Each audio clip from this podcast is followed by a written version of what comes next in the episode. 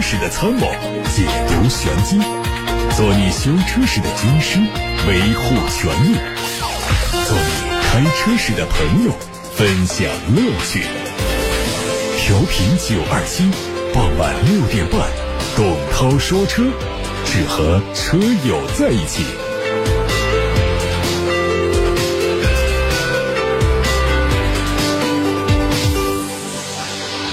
各位晚上好，我是董涛。今天晚上的节目又开始了。看新闻，全新一代的奔驰 B 级已经在2018年的巴黎车展上全球首发，在今年的上海车展上呢完成了中国的亮相，而这次呢新车又在成都车展上正式上市。全新 B 级在外观上采用了奔驰最新的设计元素，前脸是繁星式的大尺寸格栅，全 LED 大灯组造型更加圆润。车尾方面呢？尾门的造型是更加立体，尾灯也是最新的风格。内饰方面，全新一代的奔驰 B 级采用了双十二点三英寸的液晶屏，成为整个内饰上最抢眼的设计。它配备了奔驰最新的 M Box 人机交互系统。有媒体获取了一组宝马 iX3 在国内的路试照片。作为一款油改电的车型，iX3 造型和燃油版的 X3 大致一样，只是在细节处做了一些调整。价格方面呢，预计 iX3 起售价会超过五十五万。上市之后，竞争的对象是奔驰的 EQC、奥迪的 e-tron 和蔚来 ES8。宝马的 iX3 用上了第五代的 eDrive 技术。新车的推出意味着 X3 成为宝马第一款拥有燃油、插电、混动、纯电动三个动力版本的车型。奥迪官方说，将在今年推出十三款新款的性能汽车。这些车呢，也会在几天之后开幕的法兰克福车展上完成第一次亮相。最近呢。RS7 Sportback 现身海外地区进行测试，为亮相之前做着最后的准备工作。外观方面呢，RS7 Sportback 延续了家族式的设计，前脸继续用六边形的进气格栅，并没有应用最新的八边形，预计会保留到换代车型上。格栅之内镶嵌着熏黑的蜂窝状的一些设计。看捷豹。昨天，捷豹的2020款的 F-Pace 在成都车展上正式上市。四款车型的售价是47万五千八到78万七千八。未来它面临的主要竞争对象是奔驰 GLC、宝马 X3、奥迪 Q5 等同级豪华 SUV。外观方面。它的前脸仍然是家族式的大尺寸的网状进气格栅，下保险杠的两侧还配有网状的高流量的散热风格。动力方面是现款的 2.0T 低高功率，3.0T 最大功率分别是一百八十四千瓦、两百二十一千瓦和两百八十千瓦。传动系统是八速手自一体。目前别克的 Inspire 路试谍照图已经出现了。它计划在明年年初正式亮相，在明年下半年开始投产，有望在明年正式上市。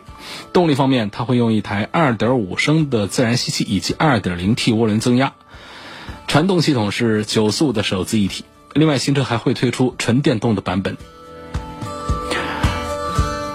福特的帕玛曾经以双门轿跑的身份活跃在1997年到2002年的欧洲市场。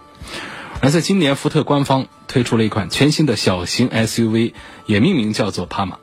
这个车未来进入到中国市场之后呢，会作为在售翼博车型的继任者，届时将会和本田的缤智、丰田的 CHR 还有大众的 T-Cross 展开竞争。后续方面呢，帕玛还会推出 ST 的版本。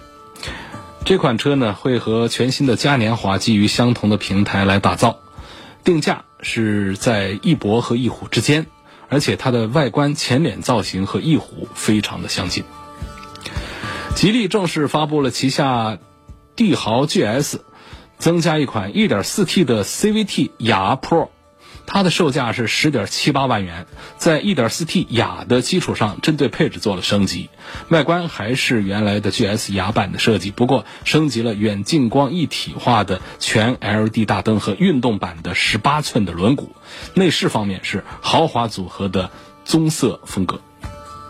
九月三号，FF 正式宣布任命毕福康为全球 CEO，接替贾跃亭。同时，FF 的创始人贾跃亭辞去原 CEO 的职务，出任了首席产品和用户官。对此，FF 相关人士表示，毕福康在汽车和电动汽车领域的经验，加上贾跃亭在互联网、消费电子、AI 和用户运营方面的愿景和经验，会让 FF 实现强强联合、优势互补，有利于 FF 的长远战略发展。最后关注奇瑞。九月二号，奇瑞控股集团有限公司和奇瑞汽车股份有限公司同时在长江产权交易所发布增资扩股的预公告。据悉，两个增资扩股项目的底价约为一百四十三点五亿元。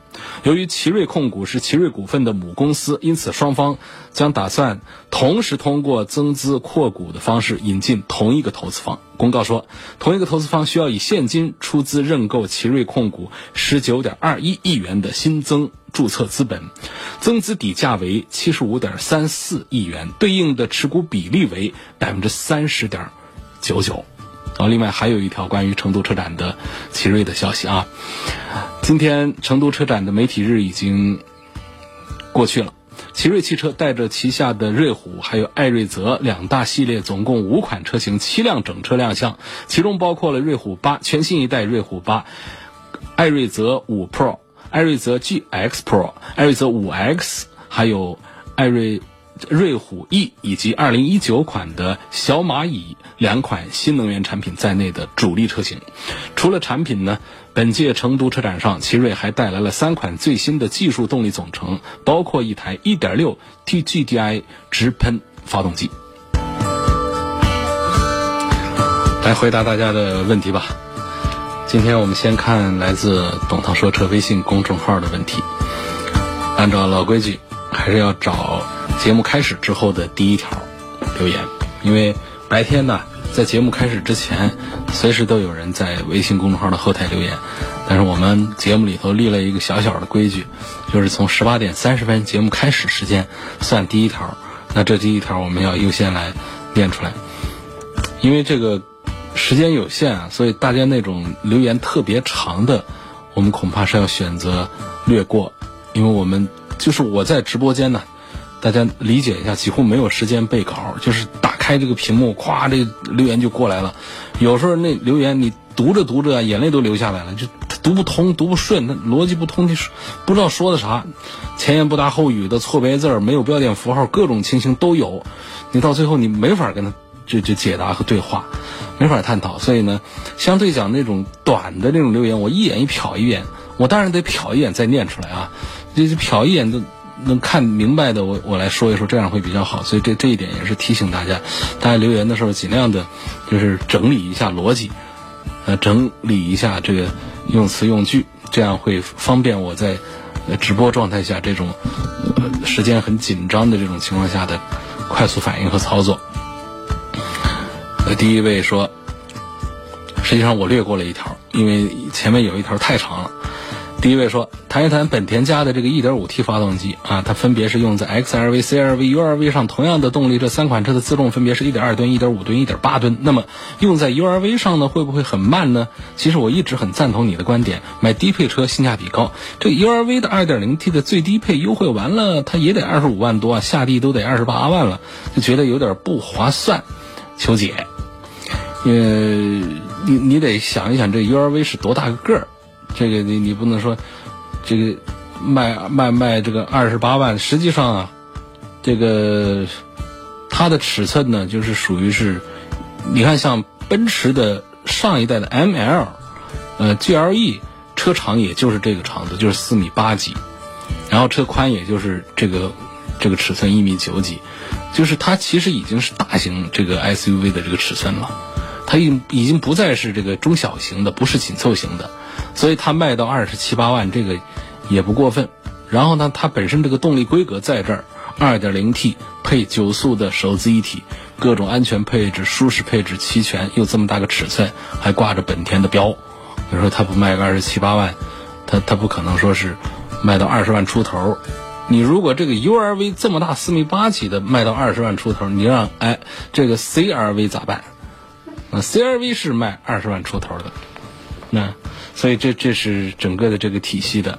嗯，我不认为你说这个不划算，在这儿，我觉得这这个好像不成立。然后就是拖不拖得动的问题，是吧？嗯，说到了这个 1.5T 这款发动机，它拖不拖得动1.8吨的这个呃 URV 这个问题？呃，首先我们要关注这个 1.5T 的这个动力，它呃强不强？实际上呢，它是相当于。比很多的这个品牌的 2.0T 的动力是还要强的。它虽然只有一点五 T 的排量，但是呢，它的马力将近两百匹。我们现在你比方说拿出大众的这个一点八 T 啊，什么二点零 T 来说，它的这个低功率的都没有过两百匹马力的。然后说最。反映我们在中低速下这个提速有没有劲儿的这种呢？实际上是扭矩，扭矩的数据怎样？扭矩呢？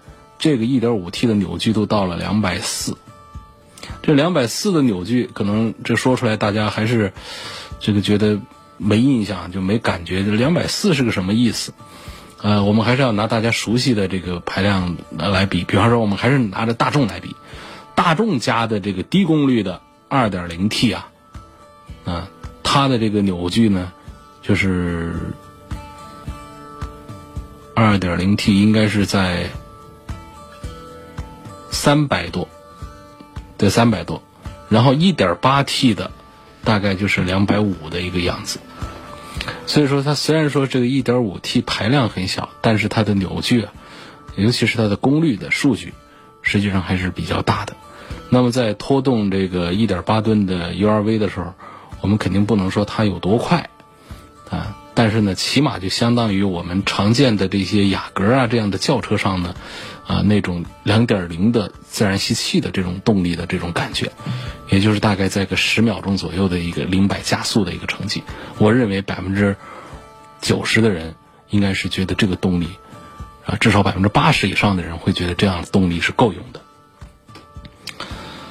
想问一下，关于第七届武汉世界军人运动会赛事期间车辆限行办法，呃，关于单双号怎么理解？这个新闻是真是假？这个我可不敢，呃，不敢说这个新闻是真是假啊，因为新闻的出处呢，我们可能现在还还需要确认，呃，确认一下。网上呢传出了一个通告，那个通告的内容呢，呃，说是什么？这个赛事期间呢，就是早七点到晚十点，嗯，这个七座含七座以下的客车呢是按车牌尾号，呃，分单双日来通行。但是这个出处呢，我我现在拿不准，所以我不肯定它是真的，更不肯定它是假的。呃，我看到这个信息之后呢，我去一个地方找了，我上那个武汉市这个。公安局交通管理局的官网上去找了他的交通通告，截止到最后的八月二十七号发布的这个这个这个通告，我没有看到关于这个军运会方面的这这些信息。我说这个话并不是否定这网上传的这个东西是真的，我没有否定也没有肯定，我只是说一个事实，就是我上交管局的官网找了，我没找着这一条。那么网上传的这东西是真的是假的，我就。没法下结论了，好吧？你这样说就稍微的准确一点，给自己留了余地。万一它是个真的呢？我也没说它是假的。万一它是个假的呢？我更没有说它是真的，对不对？啊，我是一般来说，关于这个交通出行啊、交通限行啊这方面一些东西啊，我都是第一时间就去一个地方，啊，这个点儿 G O V 啊，这个后缀的官网啊，公安局的官网上去找，呃，我以。这个出处为评判它是真假的一个一个依据。呃，感谢涛哥上次对雷克萨斯 UX 的详细的对比讲解。我老婆已经改变了看法，准备买奔驰 C 级轿车了。希望涛哥推荐一下该买个什么配置啊？好，想买个奔了，那买个奔驰。奔驰的 C 级呢，它的动力。配置呢，从这个 1.6T 再往上 1.5T，再往后是这个有 2.0T。嗯，现在为什么把 1.6T 说到说到前面？因为 1.6T 呢，它这个车型很少啊，而且是作为它的起步的版本来做的。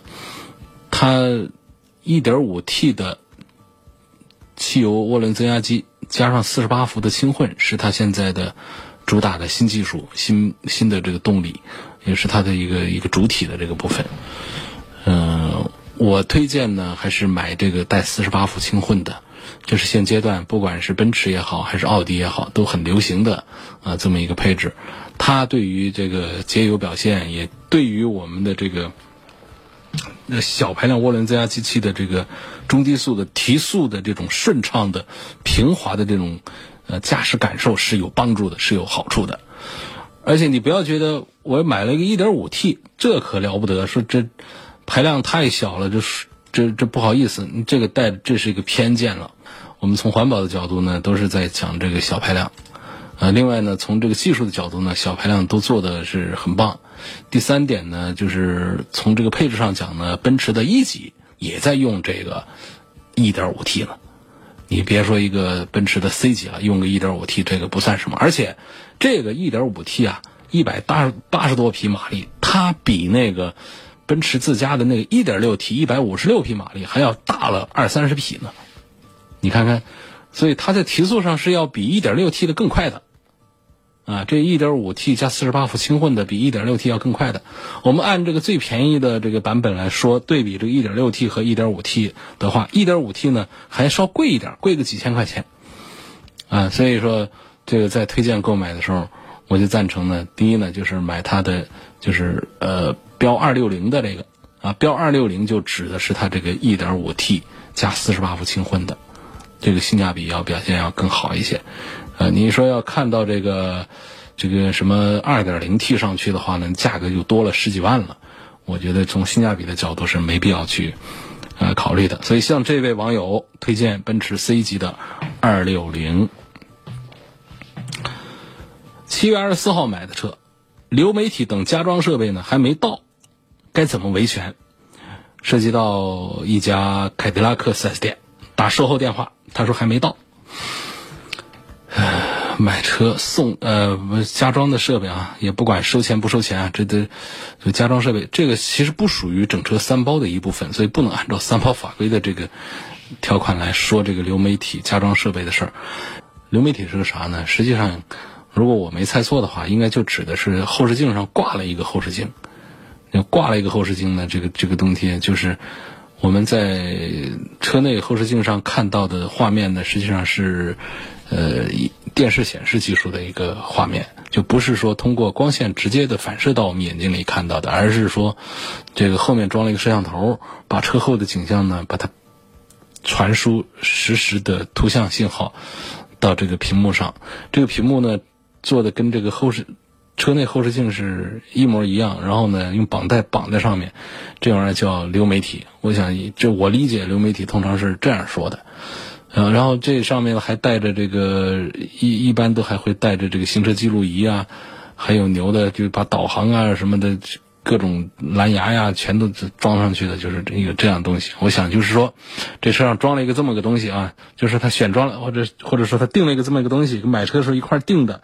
就这是加装这个设备呢，他就一直没到货。他问该怎么维权，这个呢，其实它就是它不属于这个整整车的三包的这范畴，这属于是买车的时候，呃，这个在四 S 店又买了一样别的东西，就这东西没到，这东西没到，它就是一个独立的一个事件。我认为可以独立，呃，应该是这样来看。那么这个事件呢，就要看它的这个合同是怎么约定的。你包括说，你可能是在整车销售合同当中签的这个流媒体，那么我们也就是看独立的看这个流媒体的这个条款，他是怎么在说，或者说你就单独的有一个关于这个流媒体的订单，那也是看这个订单上怎么说。比方说，到货的时间是啥时候？如果说你没有约定一个具体的时间的话呢，现在这个店里你也没法说他是。呃，违约呀，或者是要赔偿啊，要怎样要维权呢？这个就无从说起，那只能是继续催。那是不是说就他就可以拖到过年还不给？那当然这也不行。所以在这个呃消费维权的这个案例当中，就是会有这样的一个常识，就是在这个常理认知的这个时间范畴之内，呃，你不能给不能到货的话，尽管合同上都没有签。我们也认为呢，这个店方有这个不诚信经营这方面一些嫌疑。那这样说，所以，呃，七月份买到现在流媒体没到的话呢，这个店里对不对？肯定是不对。啊，就拖的时间这么长，还讲的是为客户服务啊、尊重客户啊等等的，这还是怠慢客户啊。这句话至少是成立了。我们再说后面的，说诚信不诚信，啊，诚信不诚信这个东西呢，它可能还需要这个，呃，这个你你跟店方之间的合同上有没有相关的一些约定，这个可能这个说服力要更强一些。我们来催一下这个店，好吧？呃，核实一下这个情况。一两个月了还没有到，在现在，但是呢，不能还谈不上说我们呃通过媒体力量啊来来批评一个店对消费者呃这个这个有不诚信经营，这个这个还说不好。毕竟这个时间呢，就是一两个月，在汽车行业里面，就是订货啊、到货啊这种情况也也多见，也常有。下一个问题说，我今年五月十八号在咸宁的一家宝马 4S 店买了一台宝马 X3。开了两个月的时候呢，这发动机故障灯亮了。到四 S 店检测一个星期，维修更换了油箱的油管，现在又出现了同样的故障，发动机故障灯点亮，师傅又在拆油箱，问我该如何维权，如何保留证据？如果这次维修之后还出同样的故障，我是不是可以要求退车啊？啊，维修期间四 S 店是不是有义务提供备用车？好非常理解这位网友的心情，搁谁谁都不高兴。你搁这家四 S 店的这个店总，他自己身上碰到这种事儿，他也不会开心的，对不对？一定不会开心。这这这都是很恶心的一事儿了。呃，休息继续话。但是呢，我们讲这个凡事我们讲法规，从当前的汽车三包法规里头来说，你这事儿离这个退换车好好早好远。呃，退换车呢，就是你，呃，过了六十天三千公里之后，呃，它的还是得是这个同一故障修多次修不好，这多次是几次呢？就同一故障要修五次还修不好的，那退换货。如果说是这个严重的安全性能故障，要累计两次，呃，这个维修。所以你这个发动机的故障灯点亮这个事儿呢，属于发动机采集到的一个一个故障信号，要做排查。但是目前还不能说这是一个严重的安全性能故障，所以你仍然是要按照五次修不好来退换车的这么一个条件来执行。所以现在你提这个退换车是没有道理的。如何保留证据呢？就是把你的每一次的维修工单像集邮票一样的攒足五张，然后它灯又亮了，OK 了。这时候我们可以退换车了。呃，还有就是维修期间四 S 店是不是有义务提供备用车？这个汽车三包法规里面对于这个维修理者的义务里面，呃是说到了备用车的，但是它是有前置条件的。维修超过五天的，应当为消费者提供备用车或者基于合理的交通费用的补偿。那么你上一次维修？这个修一个星期，修了一个星期，这个已经符合了提供备用车的一个条件，或者说基于合理的交通补偿的这么一个条件。我不知道上一次的维修是不是跟你搞了这个，如果没有的，现在可以依三包法规来找他。那么这次的维修预计是不是又是一个星期？如果是的话，你是可以找这个店里，呃，要这个呃代步备用车，或者说是。交通费用的补偿的，你的法律的依据是汽车三包法规的第十九条啊，这个你可以跟这个店里讲。好，下面我们看一看来自于八六八六六六六六平台上的提问。杜先生说，昨天听节目在讨论防爆轮胎。我是宝马叉一的车主，我的车是普利司通的防爆胎。然后在各大论坛上呢，我看到都说像宝马叉一、叉三这系列的越野车，我给你修修改一下啊，错措辞用错了，不叫越野车，叫 SUV。越野车是指的像这这吉普的这牧马人、普拉多这样的玩泥巴的车，尤其像牧马人这种，这是这这叫越野车。那别的这这街上跑的那种，凡你叫越野车的，我我觉得都应该纠正过来叫 SUV，因为你在街上见不了几台真正的越野车。好，这是这是一个纠纠偏啊。呃，他说，如果说是这个普利司通的防爆胎，就会容易爆胎。相对来说呢，配马牌和米其林的防爆胎这方面就会好一点儿。那是不是这样？如果宝马轮胎有这个问题的话，我可以维权吗？如果不能维权，现在需要换轮胎吗？这个维不了什么什么权。啊，呃，爆胎呢有多种原因，呃，有这个路况的原因，有我们驾驶不小心，也有轮胎本身的毛病导致的。那么出现这种鼓包也好，这爆胎也好，实际上这个鉴定的难度是非常大。就是我们普通的鉴定呢，找一个轮胎的专卖店，呃，他其实是可以看出个东西出来，但是他说了不算。要到那说了算的地方，就是你涉及到要打官司了，要要索赔、要赔偿了这样的爆胎导致事故的，你真要做轮胎鉴定的话，可不是说街边的一个专卖店说的话能算数的，那需要专门的这个质量鉴定机构。那么这个轮胎做质量鉴定费用贵、周期长，你还都不知道它门朝哪边开，所以这根本就是一条看起来有门路，实际上是。没门路的一件事儿啊，所以我不太主张大家在这个事儿上费劲去说我要维权。普利司通的防爆胎就容易爆胎，呃，配马牌的米其林的就会好一点。这个我也说不准这个问题到底是怎么样一种情况。我觉得，呃，普利司通的防爆胎的总量比马牌和米其林的防爆胎的总量要大。所以它总量基数大了之后呢，这个你会听到这个普利司通的防爆胎出问题的这个案例就多一些，所以造成一个印象，好像普利司通就容易坏，容易出问题，马牌米其林的就不容易出问题。我昨天已经说了，这个米其林和马牌的防爆胎在市场上占的比重是很小的，普利司通的占比是比较大的，所以我我我愿意从这个基数的这个这个角度来解释这个。你在呃网友当中、车友当中听说的普利司通的防爆胎容易爆的这么一个呃问题，实际上这个呃宝马上面配这个防爆轮胎就是零零气压、零胎压这个呃这个这个轮胎啊。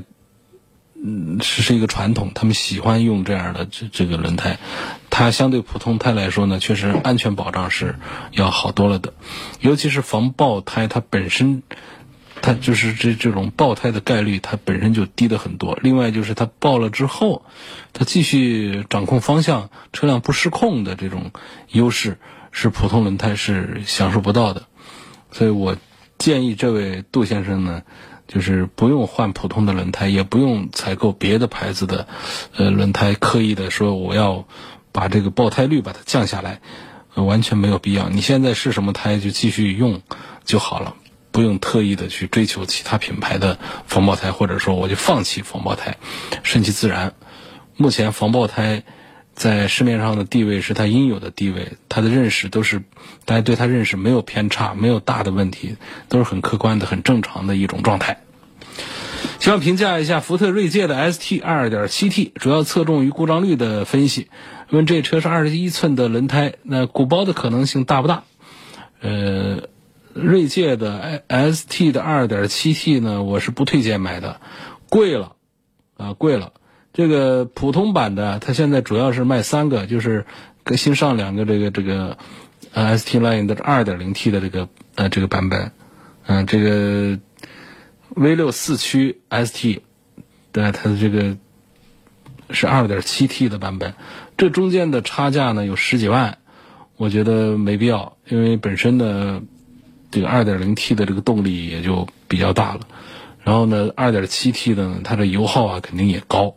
又贵了十几万块钱，而本身的这种 SUV 车呢，我们也不追求说它有多么好的动力，呃，只要不是特别慢就行。所以我不建议多花十几万来买这个福特锐界的这个呃 V 六。故障率方面呢，不管是三十八万的锐界还是二十六万的锐界，故障率都是一样的。这个关于鼓包的问题，它这个 V 六的这个车子呢，它的扁平比啊，轮胎的标标配的轮胎的扁平比是四零，那是比较薄的这个胎。那么这样的车胎呢，它相对讲呢，就是突出了公路行驶、街道行驶，这其实没问题。你只要是不拿它去当个越野车去开的话，我觉得在市里面呢，它因为轮毂更，整个轮胎更大，二十一寸嘛，它就这个看起来更加的耀眼一些，呃视觉感受还是很很酷的，很不错的。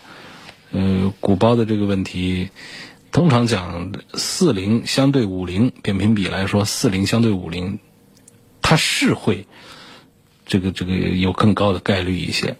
这需要我们注意克服一下，啊，不能说是两两全其美，样样都好。它扁平比又特别的，看着特别的酷，四零，然后它又没有呃高的鼓包的这个可能性，这太难了。关于刚才那个呃宝马叉三的这个发动机故障灯亮修两次的问题呢，这位网友在微博的后台。还留言说，现在 4S 店要求停车给他们检修，我要求他们提供备用车，4S 店以店子小不具备提供备用车条件拒绝了，我要怎么投诉他们？你你现在这个把信息发过来，实际上就是一个投诉的过程，啊，我们会派记者来跟踪这件事情，就是跟店里首先是核实，核实属实的话呢，会建议店里按照三包法规。你店小没有备用车，这个是可以理解。人三包法里面第十九条有一个“或者”的“或”，有“或者”这个词，就是你没有备用车的，你得提供交通补偿，合理的交通补偿。那么双方商量一下，你要从哪儿到哪儿，你这一天大概要多少钱，这几天得多少钱，商量一个合理的数，给钱也可以，而不是说不给备用车就一定没有别的辙，有办法的。下面我们。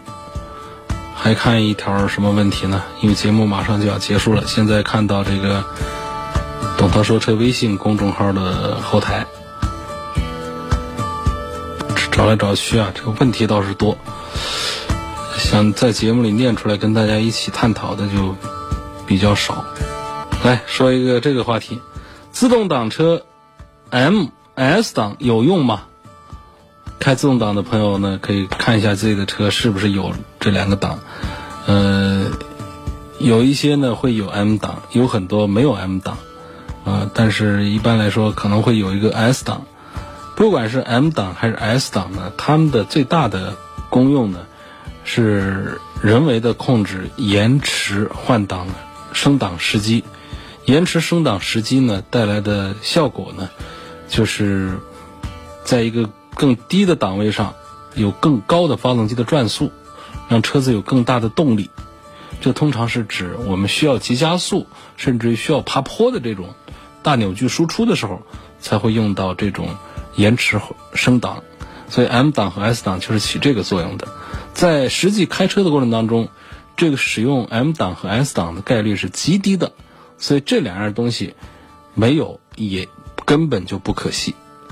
大家开自动挡的车友们，回想一下，你车上有这个配置，你用过几回？